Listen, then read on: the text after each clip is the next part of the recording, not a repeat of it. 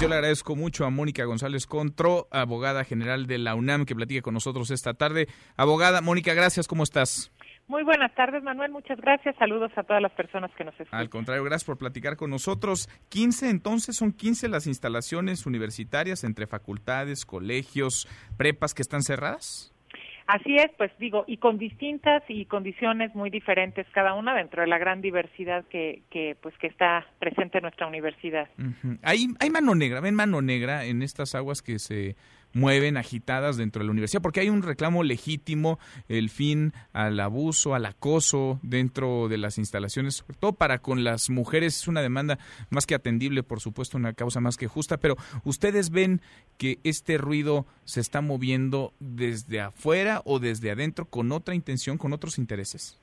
Mira, yo creo que habría que distinguir muy bien, y esto en este sentido fue muy claro el rector el día de ayer, entre los grupos de alumnas eh, organizadas que tienen estos reclamos, porque eso sí viene pues de una situación, digamos, un hartazgo ancestral de la normalización de las de los contextos de violencia que viven las mujeres, que vivimos las mujeres cotidianamente y pues es una demanda que está presente en nuestra universidad con sus características, pero en general también en el país y en el mundo, ¿no? Ha habido este un reclamo muy importante a nivel internacional de estas condiciones de desigualdad históricas pues que se han, se han vivido en este sentido. Entonces, hay un, un reclamos muy legítimos que se reflejan además de manera muy muy clara en los pliegos petitorios que se han entregado a la rectoría en las mesas de diálogo que se han eh, eh, establecido para para estos efectos para ver cómo se les buscan soluciones.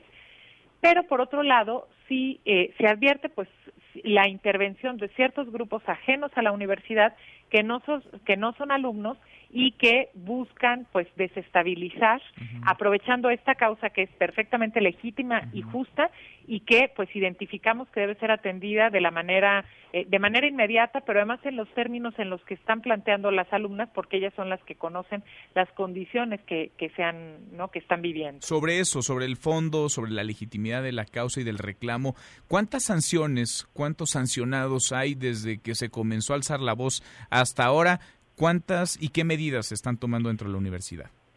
Bueno, a ver, aquí hay que decir que nos tenemos que ir un poco más atrás, porque desde hace tres años y medio, eh, precisamente en el inicio, casi en los inicios de la, de la gestión del rector Graue, de la gestión pasada, eh, uno de sus ejes del plan de desarrollo institucional fue precisamente atender esta problemática.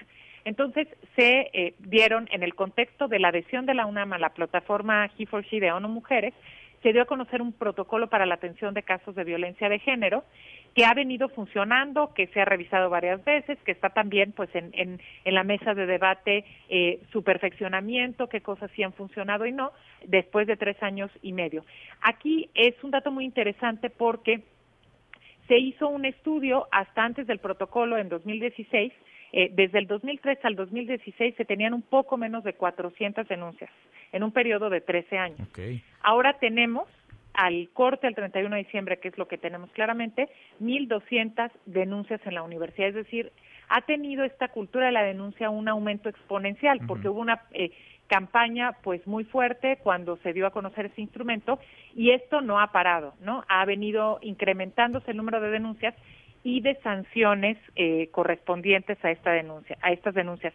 Son diferentes tipos de sanciones las que se han aplicado dependiendo de eh, la gravedad de pues de, los hechos, ¿no? Pero podemos decir que en el en el eh, de las personas académicas que han sido señaladas tenemos un total de eh, casi 200 sanciones de distintos tipos y trabajadores 100, mientras que de alumnos son eh, alrededor de 150. Son en números generales de sanciones aplicadas. Entonces, el más del 70% de los de los casos se ha resuelto y se ha resuelto con alguna sanción aplicada.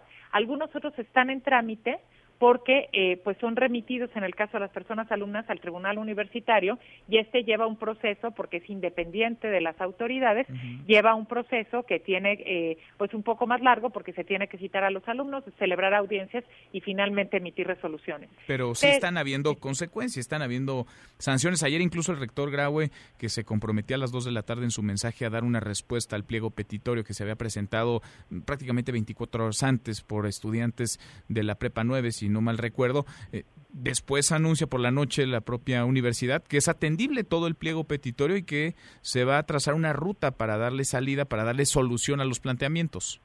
Efectivamente, el, eh, estudiamos el pliego, es perfectamente atendible. Lo que quieren precisamente las jóvenes es mayor cercanía de estos instrumentos, el tener más posibilidades de, denunciar, la atención especializada que le están pidiendo, y ya también el rector anunció que se iban a crear precisamente estas instancias especializadas, la creación de una entidad autónoma de las autoridades para este, justamente la investigación de estas denuncias también está en proceso. Esto tendrá que pasar al Consejo Universitario, pero todo esto está en vías de, de, cumplirse de acuerdo con las, este, pues los tiempos universitarios y las, los órganos colegiados, que pues son la característica de la universidad, que la mayoría de las sesiones son colegiadas, que tienen que decidir. Pero ya todo, digamos, las iniciativas están presentadas y lo que se puede echar a andar inmediatamente ya se hecho a andar. Ahora, ahora abogada, esto nos lleva al otro tema, es decir, si se están tomando medidas, si hay sanciones, están habiendo consecuencias, se está escuchando a los estudiantes sus peticiones,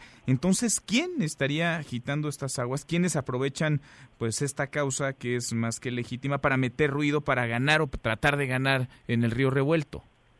Pues esto es algo que no sabemos y que no compete tampoco pues a las autoridades universitarias investigar, o sea, no tenemos ni, ni, facultades ni posibilidades de investigar. Pero son estudiantes. Porque sí los podrían, digamos, expulsar también o suspender, sancionar si es que fueran estudiantes universitarios. Claro, estos que han causado, este, digamos, daños al patrimonio universitario, desde luego, porque incluso los mismos grupos de estudiantes que están en, en paro se han deslindado, pues precisamente, de estas personas que han causado estos destrozos y se presentaron las denuncias correspondientes, ¿no? Eh, en, además también por petición de los mismos alumnos y está en proceso de investigación quiénes son y desde luego de sanción. Y si logramos la identificación, por supuesto que será el procedimiento disciplinario correspondiente. No es tan sencillo a veces porque precisamente pues vienen embosados y no no no les vemos los rostros para poder identificarlos, pero esperemos que este pues con la labor de, de investigación se pueda hacer esto, deslindando desde luego a quienes ejercen eh, legítimamente su derecho a la, a la, a la protesta, ¿no? Sin duda, sí, porque una cosa es protestar, otra es lo que hemos observado hace un par de días, por ejemplo, en Rectoría, que es vandalizar, que es pintarrajear, que es agredir, que es prender fuego incluso a instalaciones. Sigamos platicando, abogada. Yo te agradezco mucho estos minutos. Con muchísimo gusto, estoy a sus órdenes y bueno, pues muy buenas tardes. Gracias, muy buenas tardes. Mesa para todos.